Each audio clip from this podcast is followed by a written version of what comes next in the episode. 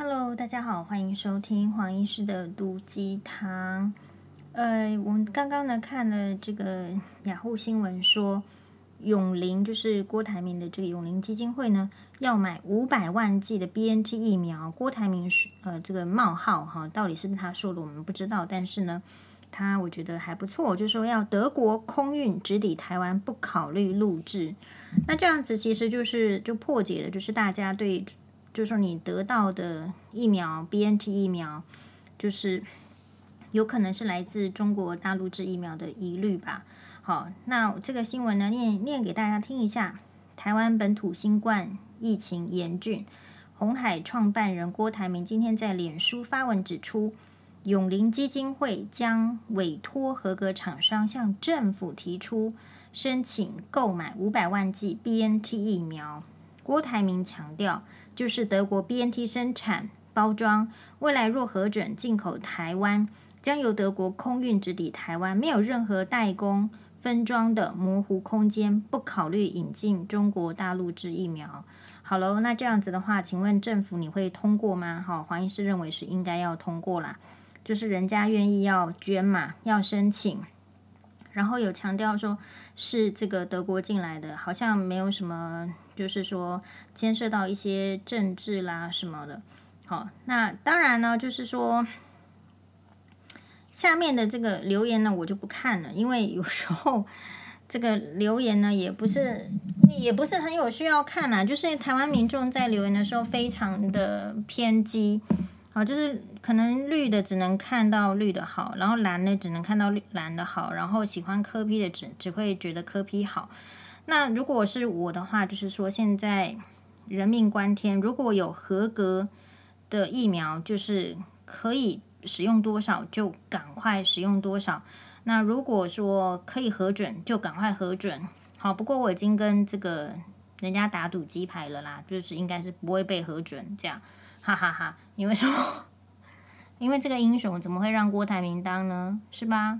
好，所以 不管就是这个，就是人生就是很无奈，就是会有很多的现实。我相信呢，就是台湾面临的这个国际现实啦，或者是等等等政治上的现实，大家也不是第一次遇到了。好，但如果你年轻一点的话，你就可能就是现在才感受到。但是要感受到跟生命直接交关的、相关的，还真真确确就是这种 SARS 还有呃新冠状病毒的时候。不过说实在，SARS 那个时候其实台湾处理的不错。印象中好像几个月就就挡挡了下来，所以大家对 SARS 虽然呃有死医护人员，有人伤亡，可是大家好像诶就是从中呢其实是有学到一些防疫的技巧。好，那所以才会在台湾一开始初期防疫的时候，其实。是做的不错的，然后就是觉得非常可惜啦，大意失荆州，或者是说，所以我说人不能摇摆，说给我自己听啦。哈，就是每一个人都是要从这个这这样子的一个状况里面去得到一个学习。这个学习呢，不是说唱衰政府或者是看看衰政府，而是说啊，如果这个在很严峻的情况，你必须要这个很严格的这个。呃，这个行为的这种，就是你疏忽都有可能会导致生命风险的任何事情，你都是应该要用最高规格来看待。呃，然后呢，不是用这个所谓的这个政党啦，或者是说人情。所以我说，如果我们真的要跟这个中国分开，好，拆拆拆拆拆掉，那你也要把中国人的陋习把它。就是改变啊，很多官场的陋习，比如说人跟人之间的陋习，这个华人哦，还是有华人之间的很可怕的文化，不得不讨论。好，那在这个疫情当中的话，就是就是非常特别的，就是其实还是很有很多的网友是正在经历婆媳问题，或者是正在经历。呃，我们有个网友，他是就是来信说，他其实被被老被他的老公逼着他去去诉请离婚。然后其实老公也是哦，就是在中，就是说疫情稍微好一点之后，又回到中国去工作，呃，然后不知道怎么搞的，就是这个女生因为她有提到说，哎，是因为会总是会跟老公吵架，难免都会说出要离婚这样子的话。哈，我们大概也说了一千遍吧。好，那总而言之，她大概只说了一遍，然后老公就还真的就抓了这个语病呢，去法院诉请离婚。那她呢是觉得说，这其中必定有诈吧？哈，就是很少有人就是说人家说了一下子要离婚，然后你这个男生呢就就这就是整个当真，然后气冲冲的，然后而且呃真的去实行去法院诉请离婚。他想可能是有一些呃是不是有小三的情形啊？怎么样？但是因为人哦。这个男人跑去中国的话，你也很难去请什么征信社啦搜证。那再加上他就一个人呢，就在这个台湾呢，就是比较不是市中心，呃，然后呢跟婆婆同住，然后带三个小孩，呃，以一打三。那只是说哈，这个他就来说，那都已经就是要闹离婚，但是网友没有想要离婚，可是跟婆婆住还是一样，就是被被挑剔。我就说对呀，我说当年这个黄医师都已经提出提出离婚诉讼，向法院提出离婚诉讼了。这个，然后我小孩子住在林口长庚的这个儿童医院的二楼的啊，这个 PICU 就是加护病房，人家肺炎很厉害，住在里面的时候，然后有一次会客，会客就是怎样呢？就是那个呃。徐徐清吉跟我前婆婆陈徐月娥，然后就有去啊，去看呐，好，然后呢，这刚好是他们出来，因为一次就是两个人，他们两个出来，然后我妈妈要进去看，诶，然后就是那时候我前婆婆看到这个黄妈妈的时候，就是说，就是抱怨黄宥嘉的房间很乱，好，就是说网友是跟我提问说，啊，不是都已经在讨论要离婚了，为什么还要嫌我家务做得不够好？我说这个还蛮蛮正蛮自然蛮蛮常见的吧？黄医师当年也是这个情形啊，只是说黄妈妈就会就直接回答说啊，都在谈离婚了，你还在嫌人家房间乱是怎么回事？其实徐乔治那时候也很俗辣了，就站在旁边一句话都不敢讲啊，对吧？好，那我每次哈看到这个新冠状病毒的这个疫情，死亡人数节节攀升，我都觉得很痛心，因为我都。觉得说，其实该死的不是他们，应该是徐乔治吧？哦，所以每一个人对这个疫情、对生死、对疫苗的态度可以很多种。我倒是会期许，就是我们是不是可以一直一起想说，是要比较，就是可能要站在比较包容的立场。比如说黄医师现在变得也比较包容柯 P 的立场，哈，柯 P 说。他想要这个，如果还在台大的话呢，他就要拿病历去扎这个十重梁，好，就觉得说他在这个病床就是可用的病床数上面根本就是一个报很多，好，那时候报了六百多，现在几床呢？但是柯批觉得根本就没有这么多床啊，哈，如果他还在医院的话，他就要摔病历了。有时候呢，看到这些局面，会想说，真的啦，就是可能柯批离开医疗医疗界还没有很久，然后可是陈时中相对柯批来讲，也是离开这个实际上临床医疗面是久了一点，是没有错。但事实上就是一直在挣扎，所以你那一些在在挣扎说这或者是在吵说都不要吵啦，我们就慢慢等疫苗的人，是不是已经打过疫苗了？是不是其实他们家？就是不会死人，他觉得死死的人都会是别人，所以有网友问我说：“难道不能等吗？是什么原因？”我说：“怕死可不可以？可以呀。其实人就是会有很多种想法。这个民众说怕死，民众今天如果不是怕死，为什么这个要这样子强用医疗资源，健保要这个弄成这样？对啊，就是因为民众是怕死的啊，所以你不应该怀疑民众怕死的心，然后所以赶快要把这些问题处理好。”然后其实呃，台湾疫苗也不是说不好，哈就但是就是问题就是当初我觉得啦，好就是台湾的染疫的人数其实是不多，所以它在疫苗的进程上就是会比国外慢一点。那你如果要坚持要等这个国产的疫苗，你就是你就是以怎么样呢？以这个生命换取时间的概念，我就会这样认定。好，但是黄医师就是无权无势啦，好这样讲话这个人为言轻，然后。那怎么办呢？其实我们跟大家都是一样的啊，就像是，呃，我们我有这个同学，他是顾这个加护病房，他自己在顾加护病房，Covid nineteen 就他要顾啊，对不对？然后所以他很希望就是病呃这个疫苗可以赶快。呃，然后因为他还同学抱怨说，像这个像黄医师到底多老呢？我们就不透露了。但是他说，以下的学历其实已经不想要顾 Covid nineteen 了啊？为什么？因为他顾 COVID-19 的时候，他们的老婆会叫他不要回家，怕他回家影响到小孩，传染给小孩。所以其实呃，一方面有人一直在用医德，或者是一方面更好的族群是用鼓励的方式，理解医护的方式，一直在鼓励的医护人员。可是，如果说当医疗真正因为这个疫情崩溃的时候，其实，那你你你要到底要怎么选择？你的选择就不会有人道了，他们可能就会放弃老人。那说实在，平常我不是特别不喜欢老人，但是有时候这个时候我就会觉得人生就更无奈了。其实很多老人可能在年轻的时候是为了他的这个家庭很认真在打拼嘛。人到最后难道会希望这样死去是传死的吗？没有人这样希望嘛。所以，如果你站在这样的立场想的话，你就会觉得，其实打打疫苗还是要更快，然后更多人可以接种是好的。好，然后呢，诶诶，再回来了。所以说，即便疫情是这样，人家婆婆还是继续这个挑剔媳妇，就是这种比比皆是啊。就是你情况就是很危机，就是很没有没有空了，就是人家可能心情压力都很大了，可是。可是有一些婆婆就还是是钉子，就是钉在那边。然后我就跟她说：“那不然你请你婆婆听一下黄医师的 podcast 嘛。”我想要讲的是，就是如果婆婆觉得说这个媳妇不 OK，那就赶快让这个媳妇呢分开住，然后你呢家务都不要做。其实你人分开，少一点人接触，对于老人家要活下去也是有利啊。这个是从这个医疗面来讲。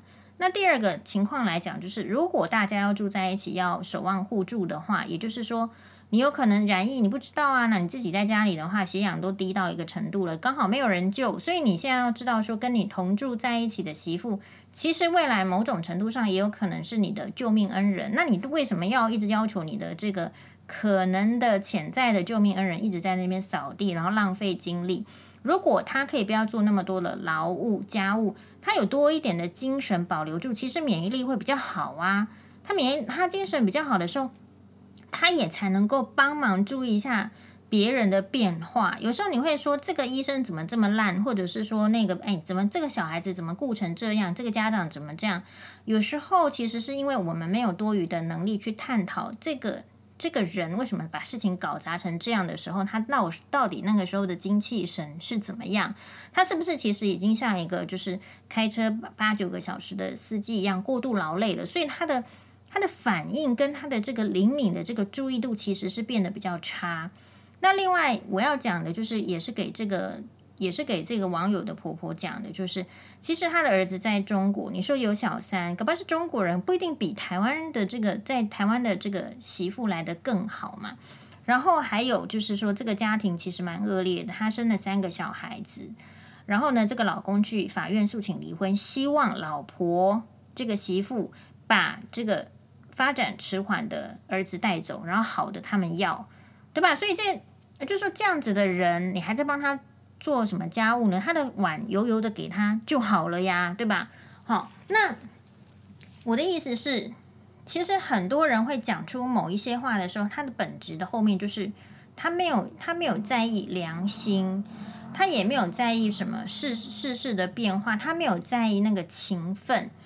那所以。呃，我可是我要提醒这样子有这样子的想法的婆婆，就是说觉得这个媳妇跟自己合不来，最好是儿子跟媳妇都离婚离掉是最好的。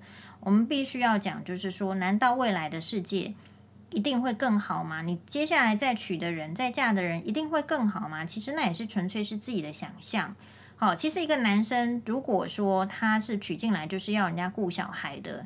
或者是说，这个其实人家也不顾了，这个两个孙子变成是阿嬷要自己带，其实阿嬷的人生不会变得比较好，所以其实有时候我们的人生要变得比较好，事实上是需要包容的。不然，难道现在大家觉得黄医师的前婆婆她的人生有比较好吗？她的皱纹比较少吗？对不对？她要看孙子的话，也是就是就是要轮流嘛，对不对？或者所以，嗯、有时候啦，你你如果执执着在某一个点，然后没有办法依照正正义执行，依照正义执行是怎么样子？其实如果儿子在外面有小三，那不要再讲一些爱情啊，因为爱情的这个，你知道甜蜜度了不起三个月、三年，也许小三可以久一点，因为不伦的禁忌，有些人会比较兴奋嘛。但事实上，你要靠这个东西，其实就是不是正道。那所以为什么婆婆不能够去规劝儿子呢？就是我们太少依据正道而行。像我今天呢，走在路上，我就看到人家呃用这个咸酥鸡嘛，他买了那个继光香香鸡是很好吃的啊，然后呢，可是他没有办法忍耐到他的室内在吃，他在室外就愿意拉下口罩在吃。好，那他周边呢就只有我一个人，那我还是得要依正道而行，我就要告诉他说，其实因为我如果不吭声，他会觉得他他是对的，可是我就站在旁边很近，我就要告诉他说，你觉得？你是不怕被罚钱吗？对，我大概已经你会拉下来，我大概已经不用跟你去讲说，其实一定要戴上口罩，因为不然会死掉。显然他们不在不在意生命，他不相信病毒会对他的生命造成威胁。那所以，我接下来就要问说，那所以你是不是连那一万五或者是多少多少的罚金你都不在意了？大家很在意钱吧？这个节骨眼对不对？能上班的人就已经很感谢了。那所以。诶，有时候可能彼此之间的沟通要用有利的跟没有利的来来去沟通，所以我会鼓励那个媳妇跟她的婆婆，就是说你跟她分析利弊吧。你分析利弊就是像我刚刚讲，然后你自己在扩充，你还可以想想更多。就是有时候一个人他的作为要用他用利弊来敲醒他，而不是而不是在讲那个道德。我觉得道德劝说在某一种。呃，危难的时候，或者一种世道的时候，他不见得是有一些人有能力去去想到的。好，那所以如果大家觉得很烦闷，或是那你就要注意哦，不要沉溺在同一种话题。你今天看了疫苗之后，其实你血压可能是升高了，可不好意思，如果你血压升高到中风的话，不知道现在医院的病床有没有你躺的位置哦。所以。永远提醒自己不要沉溺在同一种情绪，然后第二个就是尽量的去去说，哎呀，好啦，你啊，你你也可以啦，好啦，我说科比你要扎病历也可以啦，尽量就是本来你可能不可以的，这个时候因为是怎么样不非常时期战是那个的，就是好啦，可以啦。那事实上人家也不一定就是真的会这样做，但是有一些原则。关乎生存的，我反而觉得就是要提高标准。所以我说，人生一直都是平衡的。有一些你，当你提高警戒，你是不是过得很紧张？你戴着口罩，你预防病毒，你这边提高了标准，然后尽量在密闭空间不要说话，尽量顾虑到人与人之间一点五公尺的距离的时候，其实你另外一方面。你如果也是同样紧绷，比如说婆媳关系很紧绷，比如说夫妻关系很紧绷，比如说亲子关系很紧绷，那你的人生真的会垮掉。所以我自己的话是觉得，因为我不是什么大人物，也觉得也没有什么大道理。可是人生就是就是这样。那如果再更进一步，觉得说对这个蔡英文有意见，对柯 P 有意见，然后对什么都有意见的人，其实应该这个时候研究一下英国的丘吉尔首相吧。为什么？因为英国丘吉尔首相当时候也是历经一个战争，就是非常时期，然后这个也不喜欢他，那个也不喜欢他，每个人都不喜欢他，大家都在批评他。可是人在各面对各种批评或是很糟糕的环境的时候，是不是要坚定某一些信念？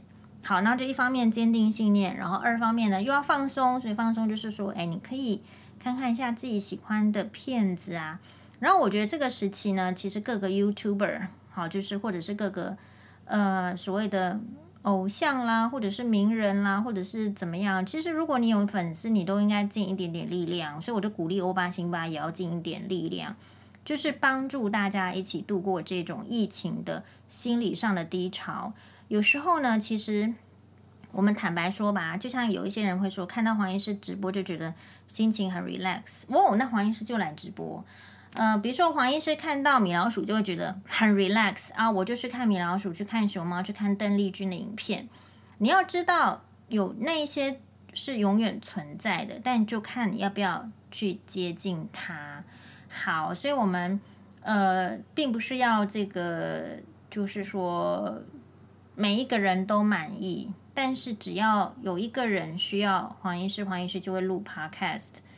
好了，然后我们可能呃很真挚的一起希望说啊，这个疫情就赶快稳定下来。然后黄医师呢，这个 podcast 也是已经九十二、九十五万的收听了，希望可以达来到这个一百万。那这样子的话，我就可以请这个单亲妈妈来吃饭。好，这个黄医师真的是哦，很想吃诶。好，让我们一起希望明天会更好。谢谢大家的收听，拜拜。那那这样子的话，我们再唱一下《明天会更好》好了。好，开始了。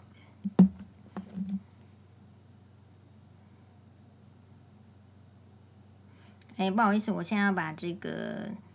嗯，那个找出来，好，明天会更好的歌词，不确定，不确定我是不是还能够记得，因为那是我小时候的歌曲。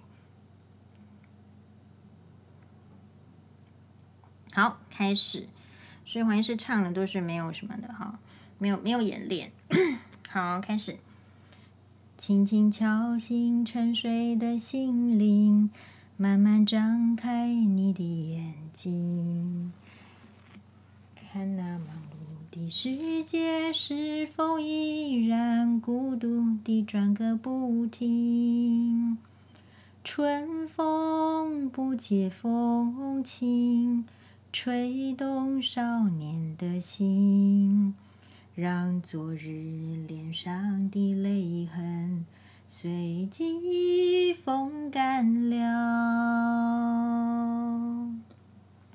抬头寻找天空的翅膀，候鸟出现它的印记，带来远处的饥荒、无情的战火依然存在的消息。玉山白雪飘零，燃烧少年的心，使真情融化成音符。倾诉遥远的祝福，唱出你的热情，伸出你双手，让我拥抱着你的梦，让我拥有你真心的面孔，让我们的笑容充满着青春的骄傲。为明天献出虔诚的祈祷，谁能不顾自己的家园，抛开记忆中的童年？谁能忍心看他昨日的忧愁带走我们的笑容？青春不解红尘。胭脂沾染了灰，让久违不见的泪水滋润了你的面容。唱出你的热情，伸出你双手，让我拥抱着你的梦，让我拥有你真心的面孔。让我们的笑容充满着青春的骄傲，为明天献出虔诚的祈祷。我天哪，后面还很多，我们先这样就好，因为黄医师还没有吃晚餐。好，拜拜，Thank you。